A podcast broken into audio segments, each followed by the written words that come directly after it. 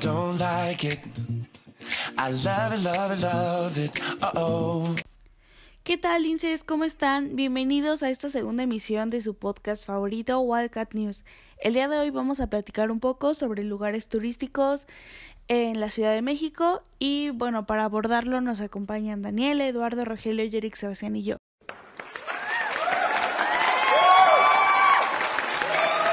Hola a todos, espero y se encuentren súper bien. El día de hoy, efectivamente, como lo mencionó mi compañera, vamos a hablar sobre estos lugares turísticos que no solo a nosotros los mexicanos nos encantan, sino a los extranjeros también.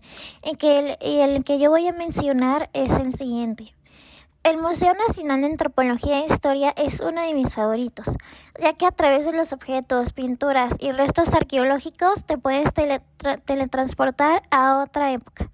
En el museo te puedes encontrar con siete salas, las cuales en estas salas puedes encontrar diferentes culturas y diferentes piezas arqueológicas. El lugar cuenta con una cafetería para que al final de su recorrido puedan sentarse a disfrutar un delicioso desayuno en familia o con sus amigos.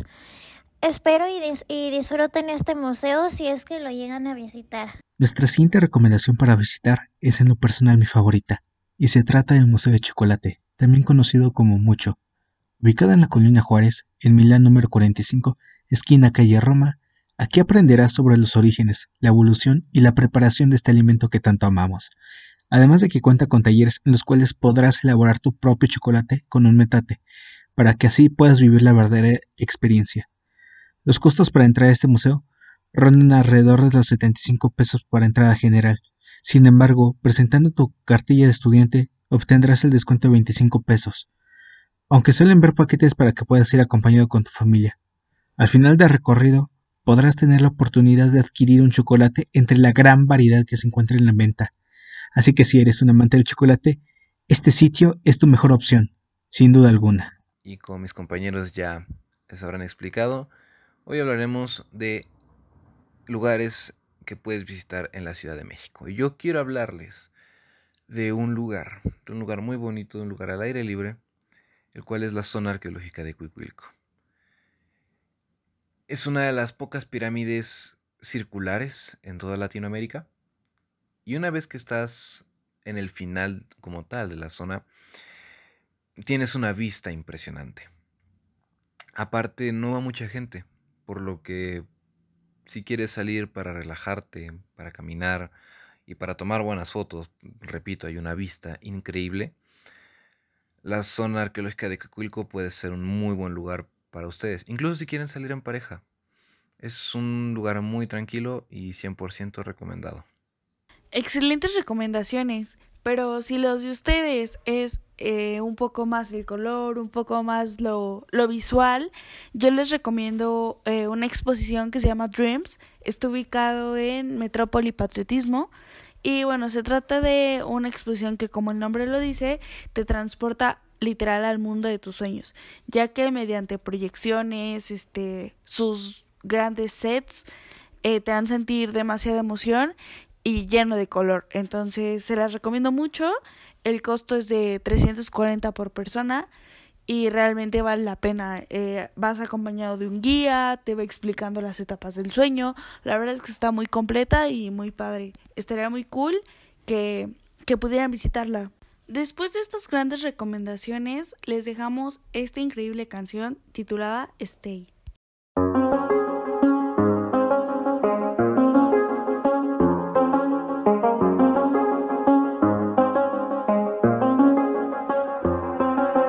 I do the same thing I told you that I never would. I told you I changed, even when I knew I never could. Know that I can't find nobody else as good as you. I need you to stay, need you to stay. I get drunk, wake up, I'm wasted still. I realize the time that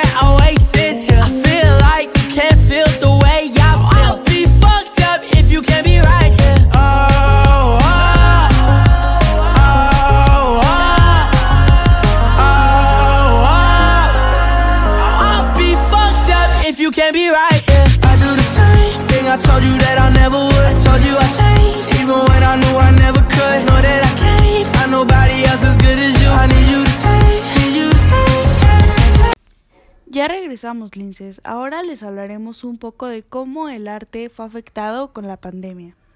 Bueno, el día de hoy tenemos un invitado muy especial. Ya hablamos un poquito de él, pero hoy nos va a dar una entrevista chiquita, pero muy jugosa, con muchísima información y que va a estar muy chida. Él es Prophet Mente. Amigo, ¿cómo te encuentras? ¿Cómo estás? Hola, muchas gracias. Pues bien, estoy bien. Eh, aquí comenzando con una nueva faceta en el arte y bueno, ahorita vamos a, platicar un poquito más.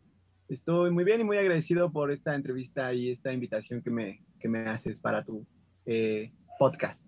No, pues todo un honor para nosotros y pues vamos a darle. Ya hablamos un poquito de ti, pero me gustaría que tú nos contaras un poco de acerca de lo que haces, cómo empezaste, de dónde surge todo esto del arte para ti. Ok, voy a ser muy explícito para no eh, redundar mucho. Eh, empecé desde hace casi 20 años en la cuestión del graffiti, cuando el graffiti aquí en México empezaba una revuelca social en los jóvenes, entonces empecé con esa oleada del graffiti. Eh, en el mismo pues, estuve casi 6, 7 años. Después pues ya me enfoqué más a lo que era la pintura convencional, como lo que es el óleo, el, los acrílicos, la acuarela. Este, y bueno, el dibujo siempre ha sido como mi eje central, eh, como mi columna vertebral, por así decirlo, en el cual pues siempre me he desenvuelto, siempre he dibujado en cuanto a grafito, en cuanto a pluma, ¿no? Y también, este, pues ahorita, ahorita llevo poquito tiempo, pero con todas las ganas en la cuestión del, tatuaje, ¿no? Especializado más que nada en el blackboard, que es este, hacer eh, pues tatuajes sobre el, lo que le dicen el, el black, black, and gray, ¿no? Que es este, negros con grises. Entonces ahorita estoy en esa cuestión y pues nada, eh, me he especializado más que nada, bueno, mi arte se especializa más que nada en la creación, ¿no? Eh, porque creo que el arte es creación. Ah, va a haber mucha gente que a lo mejor se dedica a reproducir siempre, ¿no? Y pues también es una manera de hacer arte. ¿Por qué? Porque pues también la técnica es parte del arte, pero bueno, creo que la creación y la aportación que le da cada artista al arte, eso es lo que realmente importa dentro del arte. Wow, es bastante interesante y más que estás inmiscuido en muchísimas cosas. Pero oye, eh, ¿qué crees o a qué dificultades te has enfrentado en este proceso? Pues mira, a principio, por ejemplo, lo que te eh, ah, mencionaba de lo del graffiti, cuando empezó el graffiti era una, una, problemática social, ¿no? Eh, la sociedad lo veía mal. Entonces, imagínate, los que realizábamos graffiti, pues éramos tachados como vándalos, como mugrosos, como este, sin quehaceres, como que dañábamos parte del entorno y de la eh, pintura, por así llamarlo, eh, social, ¿no? Eh, entonces, imagínate, el, al ser siempre denigrado el graffiti en esos tiempos, pues, pues no era bien visto ahorita con el tiempo, con las redes sociales y con el cambio de pensamiento que se ha eh, desarrollado en las últimas generaciones, pues obviamente el graffiti ha pasado eh, y se ha transformado. Ya tenemos el muralismo, ya tenemos el street art, ¿no? Y entonces, pues, este, quieras o no, el, lo que antes era marginado, ahora es bien visto.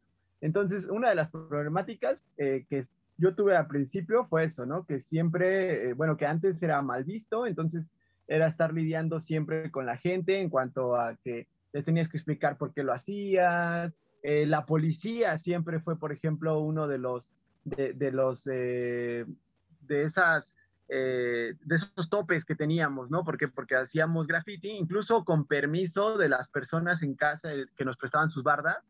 Llegaba la policía y nos revisaba, nos hacía que sacáramos todo de las bolsas o si no nos creían que nos daban permiso, pues nos llevaban a la delegación, en las patrullas y bueno, todo eso, ¿no? Otra de las cosas es que realmente el arte, este, pues antes se creía que también era para una élite, ¿no? Entonces, existen escuelas especializadas en arte. Aquí en, en, México está la Esmeralda, está este, también eh, la ENA, que ahora creo que ya se llama de otra forma, pero la ENAP era la Escuela Nacional de Artes, Artes Plásticas de la UNAM, pero pues realmente sí, sí, yo sí creo que era para una élite antes porque los materiales eran muy costosos, ¿no? O sea, no había como, como algo así como materiales genéricos en el cual, los cuales nosotros pudiéramos como este, tener al alcance esos materiales y hacer este, diferentes presentaciones, por así decirlo. Eh, por ejemplo, en esta escuela de la Esmeralda, que, que es del CENAR, pues antes, o creo que todavía, el acceder a este tipo de, de, escuelas, pues te costaba muchísimo dinero, ¿no? O sea, tenías que pagar más de 20 mil pesos de inscripción y de reinscripción tenías que pagar, creo que 15 mil. Entonces, imagínate, ¿no? O sea, jóvenes que estaban o que, o que, que crecimos con el arte y que creíamos que el arte era una forma de vida, pues el llegar a ese tipo de escuelas y no tener los recursos para poder pagarlas, pues sí, sí era un tope muy, muy difícil, ¿no? Entonces, ese tipo de cosas se, se, han sumado a que tal vez uno no se pueda desarrollar. Incluso se ha sumado para que mucha gente que estaba dentro del arte, pues ahorita ya no, ya no lo estén, ¿no? Eh, ayer platicaba yo con un colega eh, que decíamos, ¿no? Que realmente los que hemos permanecido fuertes dentro del arte somos los que quedamos, ¿no? Y ahorita hay muchísimos, muchísimos que están dentro del arte. Ahorita creo que hay una apertura eh, muy, muy grande no solamente de, materiales, sino de la misma sociedad, ¿no? Ahorita ya todo se ve bonito. Incluso podemos ver todo lo que es Calzada Tlalpan, ¿no? Este, o parte de Calzada Tlalpan u otras eh, importantes avenidas ya con grafitis y con este, pinturas o pintas muy grandes, ¿no? Que incluso el mismo gobierno ya patrocina. Incluso ahorita hay, un, hay una cadena muy importante de grafiteros que están dentro de una nómina de, un proyecto de la, de, la, Ciudad de México que pues, se les paga, ¿no? Por hacer este tipo de, murales. Entonces, pues te digo, o sea, ya ha cambiado muchísimo el panorama de cómo se veía el arte antes a lo que se ve ahorita y creo que pues, eso está, está muy chido. Sí, claro, creo que cada vez vemos más en la calle estos murales que son precisamente a base como de graffiti, ¿no? Que como tú lo mencionabas en un inicio, estaba como muy vinculado a que eran personas eh, sin oficio, beneficio, que eran vándalos, y creo que ahorita se le está dando como esa mayor apertura. Entonces, eh, siguiendo como la línea de este tema, ¿tú consideras que hace falta hablar más sobre arte, ya sea en las escuelas o con la sociedad, en general con la cultura? Yo creo que lo que hace falta es que si se... Uno como, como padres de familia, yo creo que lo que tenemos que hacer es que si vemos que nuestros hijos tienen, tienen una, una capacidad alta en cualquier disciplina desde pequeños, que los motivemos desde, desde edades tempranas, porque eh, algo que pasa mucho en países altos o en países de primer mundo eh, es que justo se les da esa prioridad, ¿no? Si una niña eh, de 5 o 6 años que aprende ballet y que se les ve capacidades o actitudes, pues desde los 5 años ya se les empieza a formar Imagínate, a los 16, 17 años ya están en competiciones a nivel mundial o ya están en academias muy importantes, ¿no? Eh, igual con la pintura, por ejemplo, Dalí, ¿no? Si, nos referimos a, cuestiones de pintura, Salvador Dalí fue una persona que desde pequeño se le vieron habilidades y que empezó a crecer con la pintura y a los 17, 18 años ya estaba en una de las mejores escuelas de pintura y a los 21 años ya estaba exponiendo en, en, los mejores museos y a los 25 años ya era parte de una corriente surrealista que en ese momento era gobernadora del mundo del arte, ¿no? Entonces imagínate, si a nosotros aquí en México este, hiciéramos eso, si, si apoyáramos más eh, las cuestiones artísticas, pues seríamos un país de primer mundo, ¿no? Aquí lo que pasa es que este, vemos que el niño dibuja y dices, ah, pues chido que dibuja, ¿no? Este, que sea como un, algo recreativo, ¿no? Lo vemos como recreativo. Y pues realmente, ¿no? O sea, realmente es algo que puede incentivar a que eh, haya un eh, profesional de la pintura, que haya un tatuador este, excepcional, que haya un arquitecto, que haya un este, escultor. Entonces, si desde pequeños se nos educara con esa mentalidad, yo creo que esto sería otro país, ¿no? Aquí, desgraciadamente, pues tenemos eh, esa mentalidad de que, y no, no es que esté mal, no es que esté mal, ¿no? Pero tenemos esa mentalidad de que tenemos que tener la primaria, la secundaria, estamos en la preparatoria y ya nos empiezan a decir como sociedad, ay, ¿qué quieres estudiar? Y pues te ponen un buen de cosas que ni siquiera sabes qué son, no sabes si te gusta o no, y a veces por eso viene mucho esa cuestión de que los jóvenes de 18, 19 años pues entran en crisis psicológicas en las cuales este, pues no saben qué hacer con su vida, porque imagínate a los 17, 18 años, ya que te pongan a decidir qué quieres hacer con tu vida y ni siquiera te dan una, una clase de cómo, cómo elegir, pues está muy difícil, ¿no? Entonces yo creo que más que nada se tiene que ver este, esas actitudes este, desde pequeños, porque en serio hay muchos niños que, que, tienen esas habilidades, tanto en la danza, en la, en la pintura, en la escultura, y que pues no se les apoya o no se les da esa, ese incentivo desde pequeños para hacer o para crecer de, de manera diferente, ¿no? Claro, o sea, yo creo que, que, es más como la motivación, ¿no? Porque está el talento y tal vez a los niños o a los jóvenes les gusta, pero pues ¿qué pasa? Que los papás empiezan como algo que realmente dejen, ¿no? Normalmente el arte se ve como un hobby, algo que no te va a dejar y pues creo que por eso luego se inclinan a carreras que ni siquiera les gusta, que son más como por seguir como el paso de los papás, ¿no? Pero oye, hablando de la cuarentena, ¿cómo crees que ha repercutido precisamente la pandemia en el arte o a ti cómo te ha afectado eh, pues como artista, ¿no? Sí, pues yo creo que no solamente en el arte, yo creo que en todas las todas las actividades ha perjudicado muy cañón. La pandemia es algo que en primera no pensamos que durara tanto, llevamos un año y cachito de pandemia. En segunda, creo que eh, a nivel mundial la economía se vino abajo, ¿no? Este, países muy importantes y economías muy importantes se están desplomando y eso repercute en, en países como el nuestro, que son países en vías de desarrollo, ¿no? Entonces, imagínate, eh, si el, este, lo económico se desploma, pues obviamente el arte se desploma, ¿no? Te voy a poner un ejemplo. Si, si tú como profesionista, si tú como este, miembro de una empresa, ¿no? Tienes el, el deseo, por así decirlo, de, de, hacerte un tatuaje, pero si te quedas sin empleo, bueno, y ese tatuaje, por ejemplo, te cuesta mil, dos mil pesos, ¿no? Pero si te quedas sin empleo, imagínate, pues, ¿qué le vas a dar prioridad? Pues obviamente a, tus eh, este, necesidades básicas como comer, como este, la renta, la luz, todo ese tipo de cosas. Y obviamente vas a dejar al lado el hacerte un tatuaje, ¿no? Entonces, imagínate, eso va a repercutir, pues obviamente, en los tatuadores, en la, las personas que hacen arte, ¿no? Y entonces todo es una cadenita si a ti te va mal como profesionista, pues obviamente me va a ir a mí mal como tatuador, ¿no?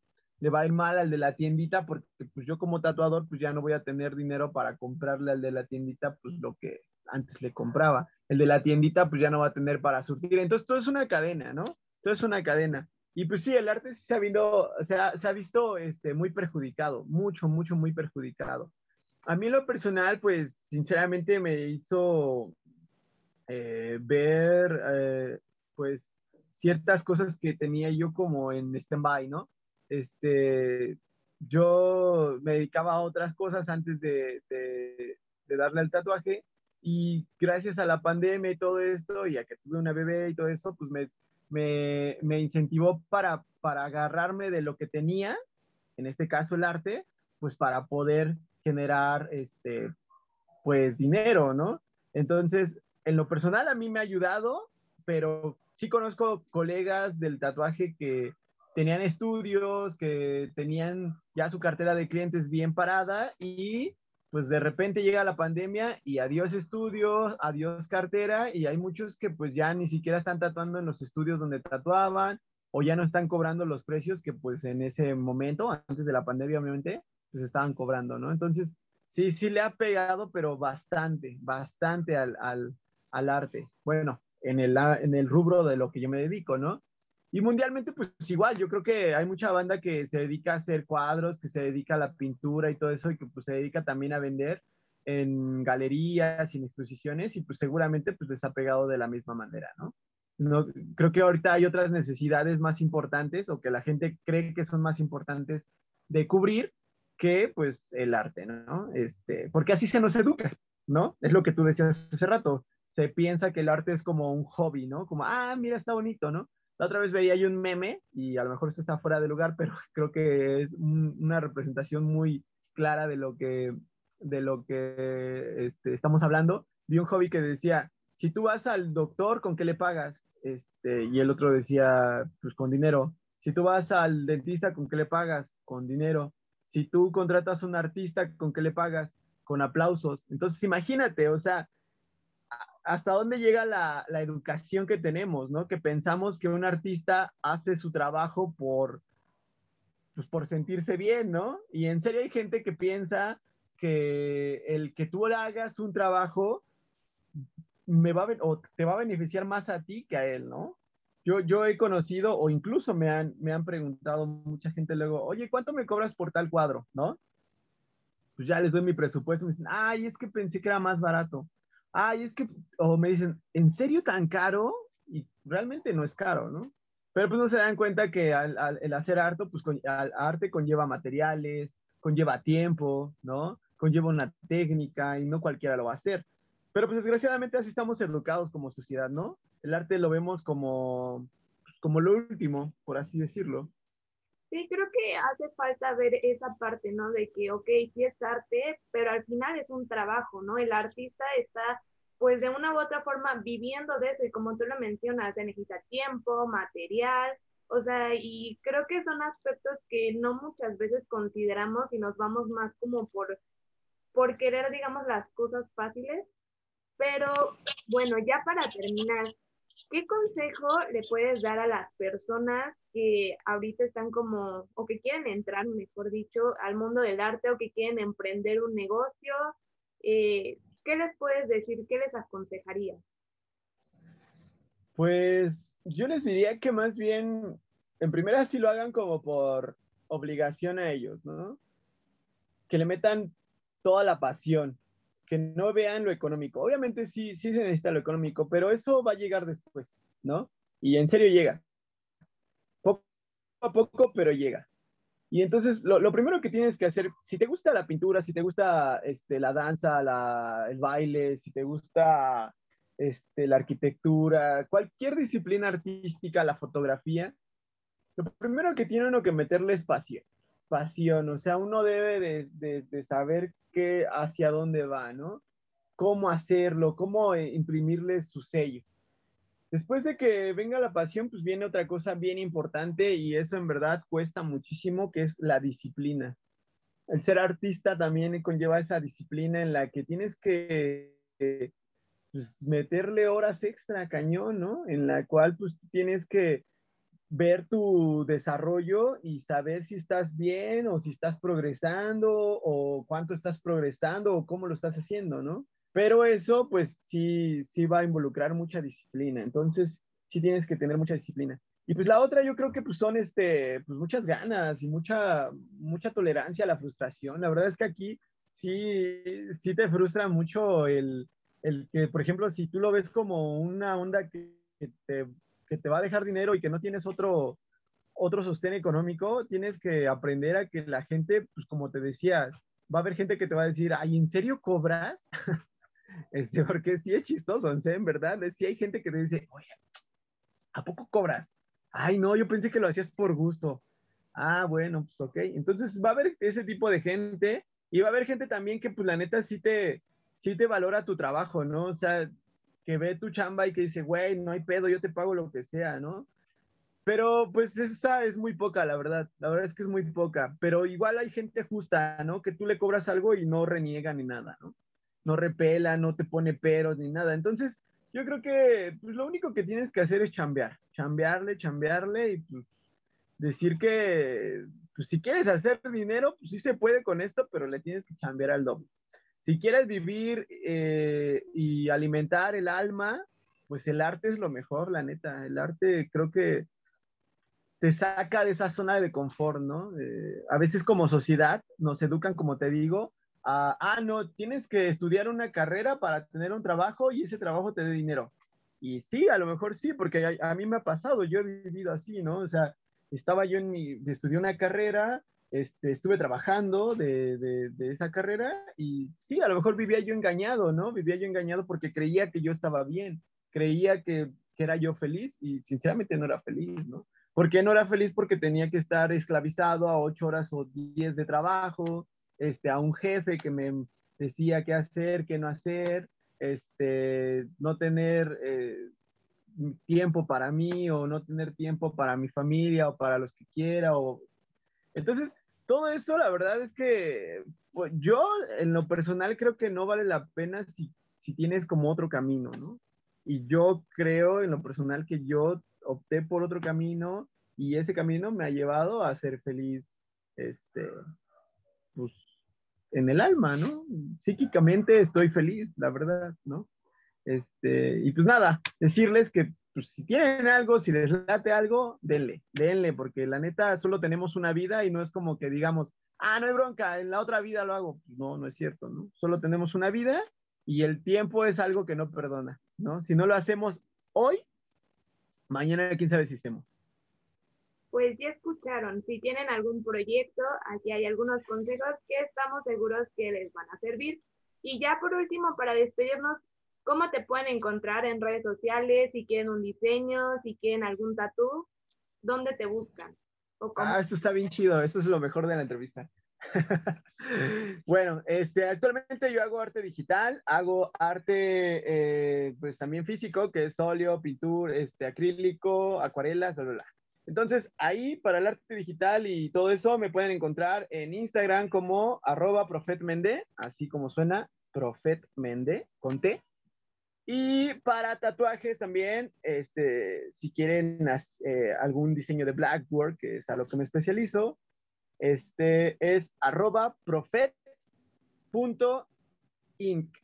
Profet.ink. ¿Vale? Y ahí cualquier duda, cualquier comentario, si quieren algún diseño, este, pues totalmente original y novedoso, la verdad es que se los recomiendo mi trabajo es muy especializado. Pues muchísimas gracias. Yo también se los recomiendo mucho. Vayan a seguir su página porque tiene diseños muy chidos. Y pues amigo, muchísimas gracias por el tiempo, por la entrevista. Estuvo buenísima. Ah, no, muchísimas gracias a ti por invitarme y pues nada, eh, saludarlos a todos y agradecerles este tiempo. Seguimos con más en el podcast. Y bueno, esto es todo por hoy. Esperemos y les haya entretenido mucho en los temas de los que hablamos en este segundo episodio. Y bueno, nos vemos pronto. Bye.